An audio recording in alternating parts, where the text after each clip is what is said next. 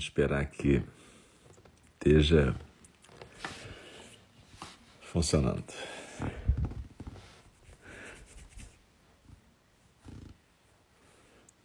Boa noite. Vamos esperar que esteja funcionando. A gente está de volta aqui com o segundo programa de quarta-feira, 7 de abril de 2021, às 8h30, que é a fala do Dharma, né? Esse é o nosso Zendô virtual, Einindi virtual. Eu sou o Alf, um dos instrutores de Einindi, responsável pelo Templo Zen do Cuidado Amoroso Eterno. E eu queria agradecer tanto a quem estava presente na meditação, como quem está presente agora, pela presença e companhia aqui na prática. Porque cada vez que a gente está presente numa prática conjunta, a gente não só reforça nossos vínculos, né? Como a gente reforça a própria existência desse espaço, né? E esse espaço nos sustenta a todas, né? E todos. É muito interessante como a gente está mais de um ano, né? Nessa prática virtual e como isso fez com que tudo se expandisse, né? Muito mais gente está praticando junto. Eu acho que deve ter melhorado já o, o som. É porque no começo eu deixo o som ligado aqui para ver se está tendo som. Depois eu desligo o som daqui. Então, na verdade. Eu acho que deve ter melhorado já o som aqui fica assim, porque realmente se eu deixar o som ligado dá uma certa microfonia.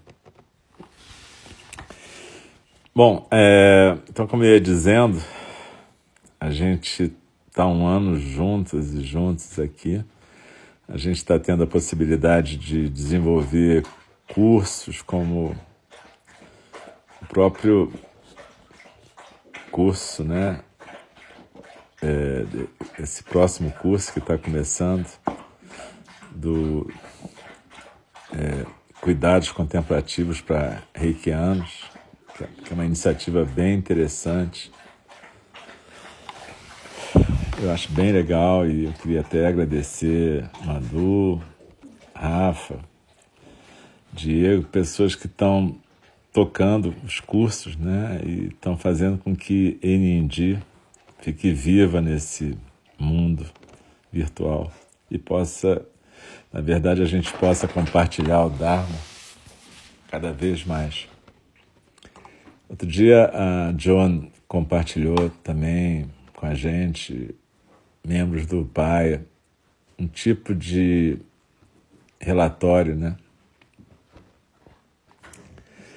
Um tipo de relatório sobre a atividade do pai nesse ano e foi bem legal. A gente, na verdade,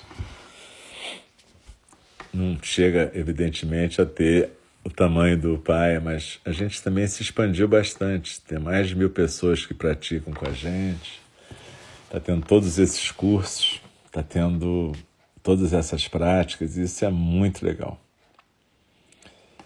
É... Uma coisa importante e também que a gente pretende é que cada vez um número maior dos nossos instrutores de meditação, as pessoas que estão se formando junto com a gente, possa conduzir práticas, não só para treinarem, como para que mais gente possa assumir esse papel né, de compartilhar o Dharma. Isso é muito legal. Além disso, eu também Queria agradecer a presença de vocês e todas as doações. A galera que faz doação financeira possibilita manter as nossas atividades e é super importante, inclusive para manter a nossa casa ali no Pavão Pavãozinho. O Diego está conseguindo manter com muita força, muita disposição e o auxílio de quem está morando com ele lá, que é a Prandara e a Lia. Enfim, eu agradeço aos três e as, as, as três. E também os gatos e cachorros que estão lá. Enfim, então a gente agradece as doações financeiras e quem quiser fazer, se nunca fez, lá no site www.nnd.org tem como fazer, tem vários métodos. E além disso, mas basicamente eu queria lembrar que a maior doação que vocês fazem é o tempo de vocês, é o tempo e a prática de vocês. Então daqui a pouquinho a gente vai começar a fala do Dharma e eu sempre lembro que a fala do Dharma é um pouco. É, é que nem o Zazen, né? Postura, corpo quieto e que as palavras possam bailar na mente de vocês. Não conversar na mente por enquanto.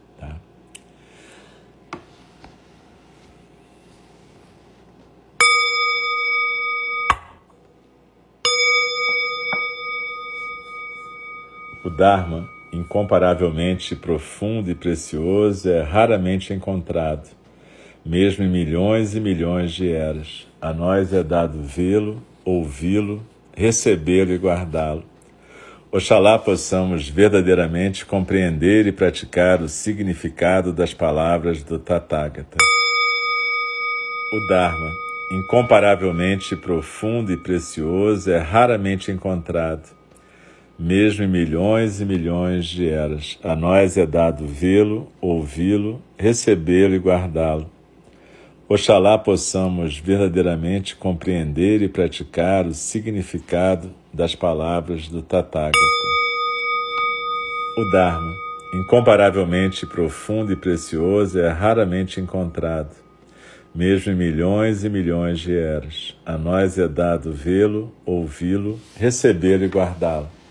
Oxalá possamos verdadeiramente compreender e praticar o significado das palavras do Tathagata.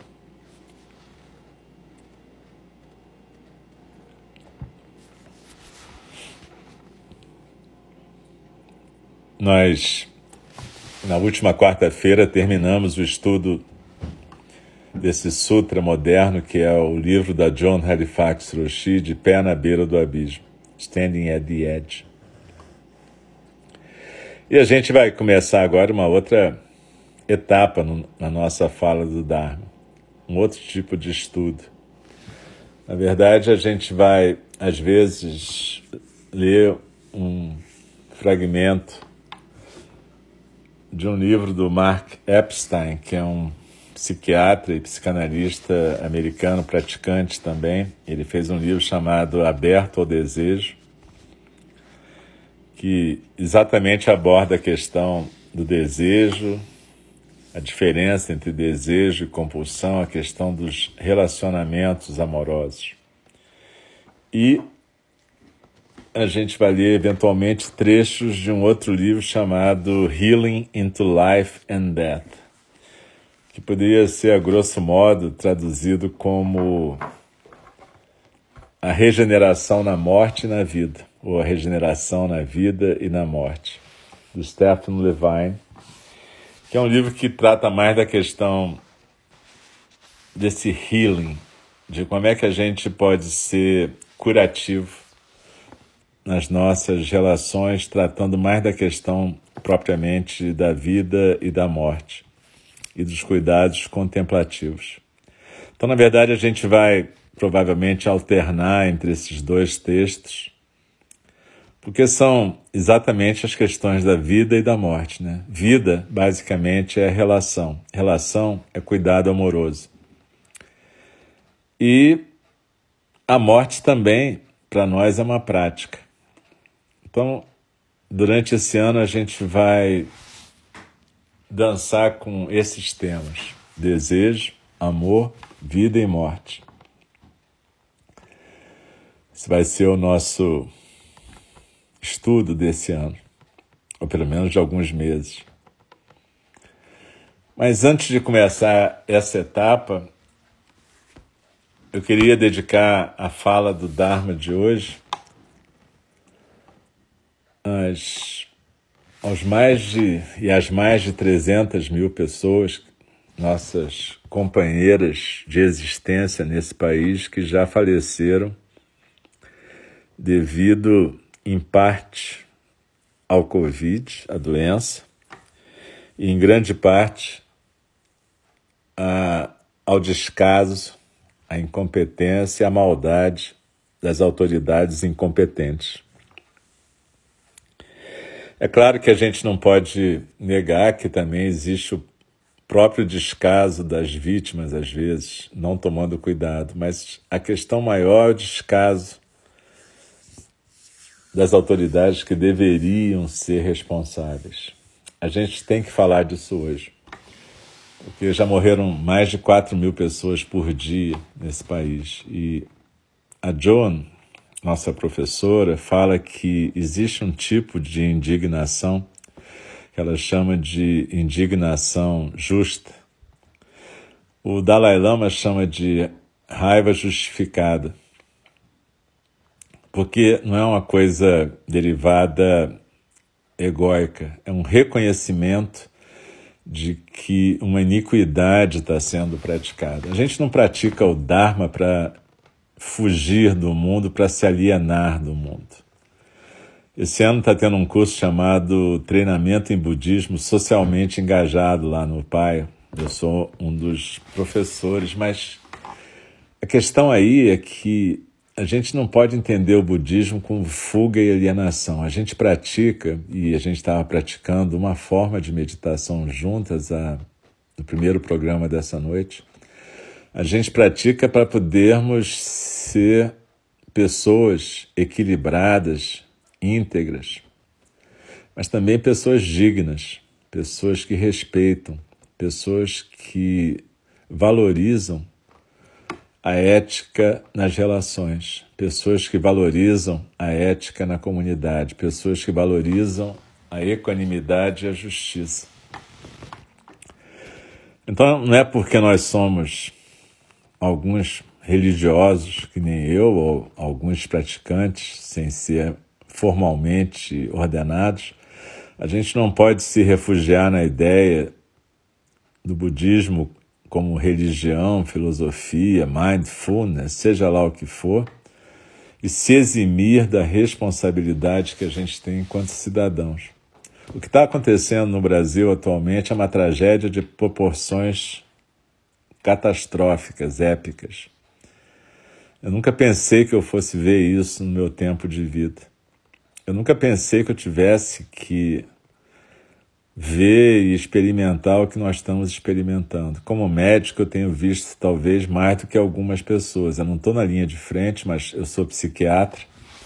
Então, eu estou atendendo muitas pessoas enlutadas por essa doença, perderam seus entes queridos, muitas pessoas afetadas pela doença, diretamente pela doença e às vezes mais traumaticamente pela doença, pelo medo, pelo pavor, pelo pânico.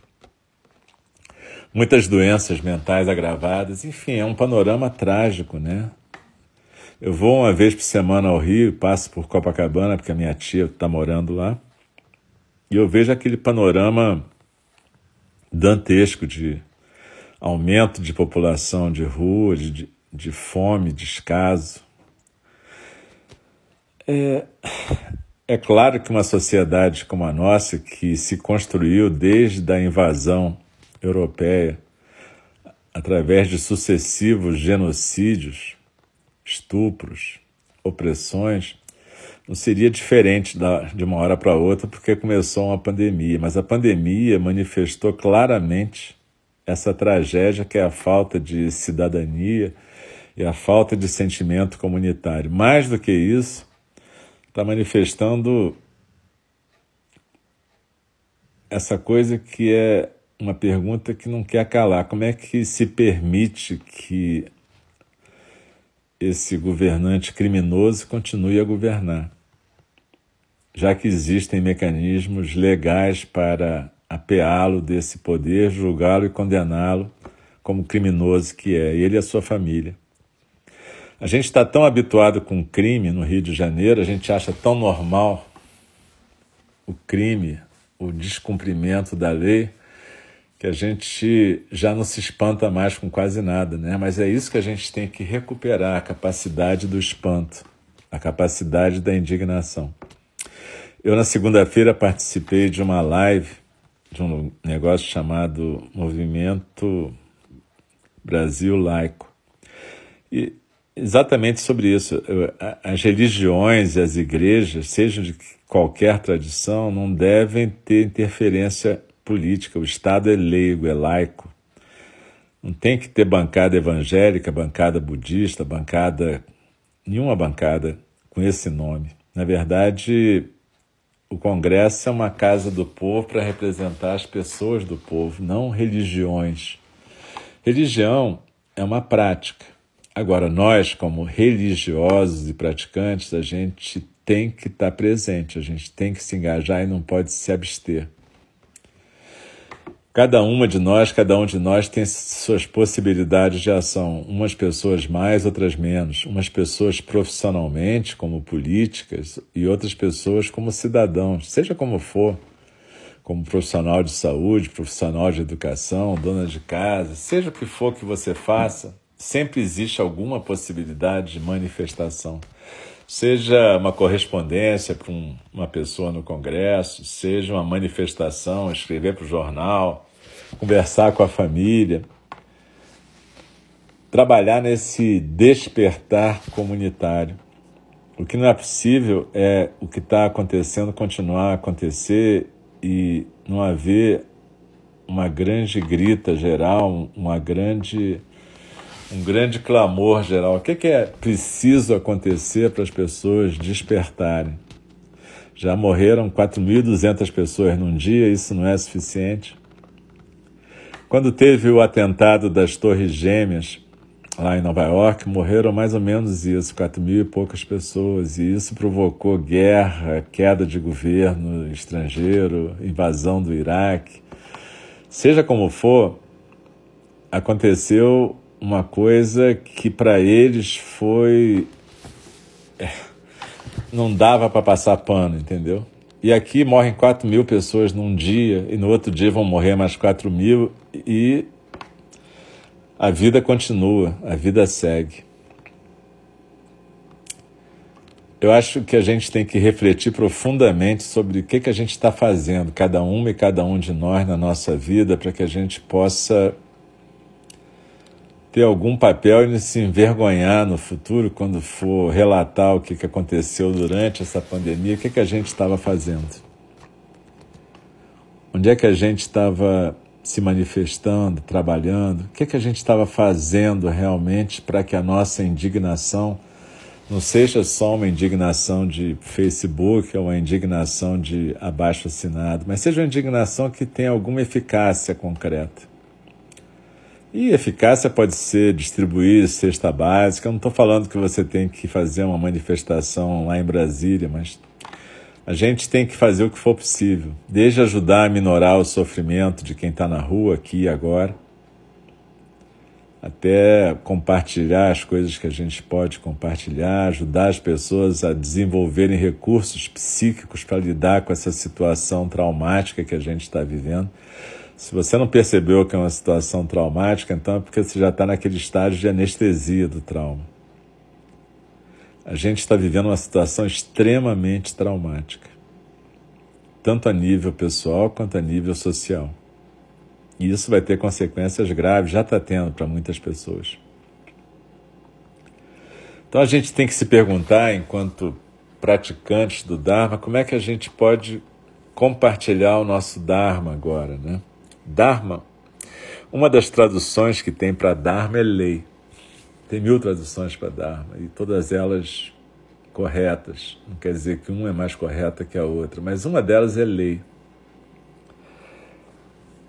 Então, se a gente se propõe a ser um veículo para o Dharma, a gente se propõe a ser um veículo para a lei. E a gente pode e deve fazer isso. Desde essas ações pontuais, singulares, da comida para uma pessoa, até as ações que tenham mais representatividade social. Cada uma e cada um dentro da sua possibilidade. Cada uma de nós, cada um de nós sabe dos seus limites, mas o importante é que a gente possa continuar a se indignar, que a gente não fique anestesiada e que a gente possa ter alguma, algum engajamento nessa direção. Não importa a posição política, se é de esquerda, direita, seja o que for. O que importa é que está acontecendo uma tragédia de proporções inimagináveis. E cada uma de nós tem alguma possibilidade de se manifestar e de ajudar nesse momento. O que não pode é tudo continuar como se nada tivesse acontecendo, como se fosse vida que segue. É o que temos para hoje. Nada disso. Não é o que temos para hoje. O que temos para hoje é como transformar a indignação justificada em uma ação engajada eficaz? Essa é a pergunta. O que a John fala é a pergunta que a gente deve se fazer é o que é que vai servir nessa situação? O que que serve nessa situação? Como podemos servir nessa situação? Através dessa pergunta, a gente pode achar caminhos para a gente escapar daquele dano moral que ela fala que é quando você fica indignada ou indignado e não consegue fazer nada. E aí aquilo vai te consumindo, além do transtorno de estresse pós-traumático que todas nós e todos nós vamos ter, a gente ainda pode ter essa, esse resto de dano moral por se sentir impotente ou incapacitado. Só que a gente não é impotente nem incapacitado. A gente tem possibilidades e tem recursos, cada uma de nós e cada um de nós sempre no seu limite, mas a gente tem, com certeza a gente tem. Esse curso que vai começar em Indi sobre cuidados contemplativos para reikianos é um exemplo. É um curso que se propõe a instrumentalizar as pessoas para poderem ser melhores cuidadores de pessoas em situação de risco de morte, famílias enlutadas. É um jeito de estar participando agora. Como eu disse, você não precisa ir para Brasília, mas você pode distribuir cesta básica, você pode cuidar de pessoas. Cada uma de nós, cada um de nós sabe das suas possibilidades. O importante é que a gente não deixe que a indignação se transforme em apatia moral. É importante que a gente perceba a enormidade do que está acontecendo. E é claro, isso não é só responsabilidade de uma pessoa. Ele pode ser o genocida dono da autoridade, mas isso é um resultado de centenas de anos dessa prática de genocídio, centenas de anos dessa prática de transformar a indignação em apatia, centenas de anos de hábito de viver privilégios, cada um na sua escala, e de ficar com medo de perder esses privilégios, na verdade. O budismo, a prática do Dharma, não deve ser uma prática de esquiva espiritual. Um, um autor que eu estava lendo falou sobre isso a propósito do que está acontecendo em Mianmar, né? Aquele golpe de Estado que teve lá em que pessoas estão morrendo todos os dias em protestos. Todo mundo é budista lá, né? Tanto os golpistas quanto a população. E tem até alguns monges e mosteiros que apoiam esse, esse golpe e esses assassinatos. Nada de surpresa, porque o fato de uma pessoa ser budista não transforma ela instantaneamente em pessoa santa. Né? Tem budistas do bem e budistas do mal. Mas a questão que esse autor falava é sobre o silêncio dos budistas ocidentais sobre o que está acontecendo em Myanmar. Né? Como se fosse uma coisa assim, às vezes até usando o budismo, ah, isso é karma, isso é assim mesmo, a vida é assim. Então, galera, a gente tem que entender o seguinte: a nossa prática não é uma prática isolada do mundo. Ela não é uma prática para a gente se alienar do mundo. Ao contrário, é uma prática para a gente parar de se alienar do mundo. Quando a gente vive imersa na nossa ilusão do eu, a gente está muito alienado.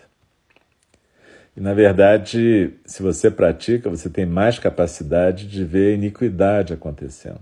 O Buda jamais se calou diante da iniquidade dos governantes. E exatamente por isso até que o budismo terminou não fazendo muito sucesso na Índia, porque era uma prática sem casta, né? E como é que uma sociedade de castas consegue lidar com uma prática que não tem casta, né?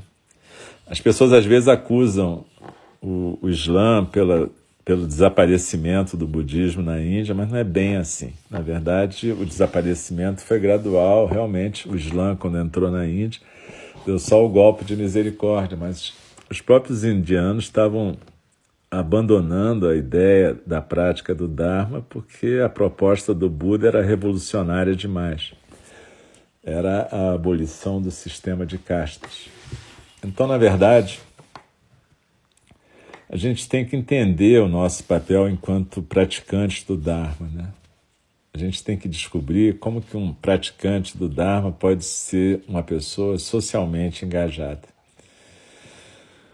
Então, essa essa fala do Dharma é exatamente para fazer, primeiro, essa memória, essa homenagem de todas as vítimas da doença, da incúria, da irresponsabilidade da maldade.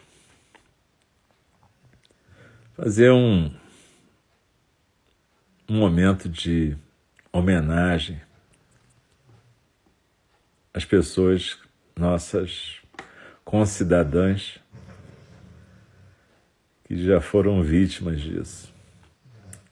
É claro que isso não nos afasta da mente, pelo contrário, nos traz mais de perto ainda todo o resultado de séculos de genocídio de povos indígenas, pessoas trazidas da África, isso tudo está na. Isso sim é um karma, mas karma para nós quer dizer marca, marca na existência de cada uma e cada um de nós. Todos nós carregamos essas marcas. E a gente tem que dar um jeito de elaborar isso, de trabalhar com isso, para que isso não fique sempre como uma ferida aberta. E para que a gente possa construir uma sociedade mais equânime, né? uma sociedade que se baseie naquilo que a gente considera paramitas, qualidades transcendentais. Não precisa ser todo mundo budista para praticar as paramitas. As paramitas fazem parte das qualidades éticas de todas as tradições, inclusive dos ateus. Então a nossa questão é como ser um praticante do Dharma verdadeiro, como despertar no meio dessa alienação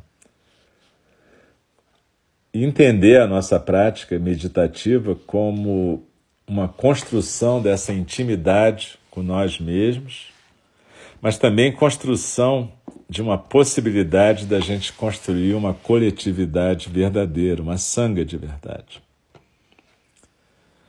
Então, que a gente possa seguir adiante, mesmo com toda essa dor que está acontecendo que nós não sejamos esmagadas pela dor, nem paralisadas pela indignação moral, que essa indignação não se transforme em apatia e, pelo contrário, que ela seja um estímulo para que a gente possa achar nossas próprias formas de manifestação e engajamento.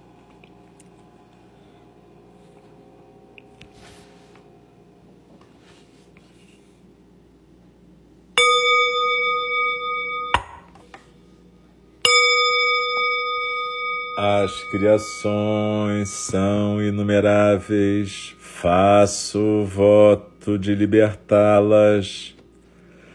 As ilusões são inexauríveis, faço voto de transformá-las. A realidade é ilimitada, faço voto de percebê-la. O caminho do despertar é insuperável, faço o voto de corporificá-lo. As criações são inumeráveis, faço o voto de libertá-las. As ilusões são inexauríveis, faço o voto de transformá-las. A realidade é ilimitada, faço o voto de percebê-la. O caminho do despertar é insuperável, faço o voto de corporificá-lo. As criações são inumeráveis, faço o voto de libertá-las.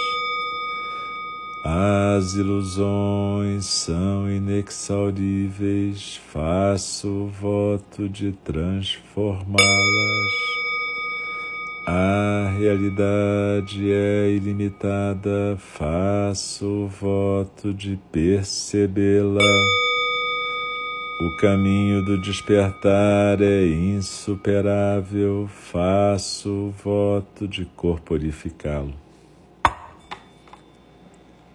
Deixe-me respeitosamente lembrá-las. A questão de vida e morte é de importância suprema o tempo passa e a oportunidade é perdida. Vamos despertar, despertar, preste atenção. Não desperdice a sua vida. Então, mãos em frente ao rosto, faça uma reverência a todas e todos. Agradeço a presença, agradeço a prática. E então, é, Lembro que a gente tem sempre prática aqui, terça, sábado de manhã, sendo que sábado é às nove, nos outros dias é às oito e às oito da noite também. Então a gente tem prática amanhã, tem prática sexta-feira, sábado. Além do que, é, eu lembro também dos cursos, das nossas gravações.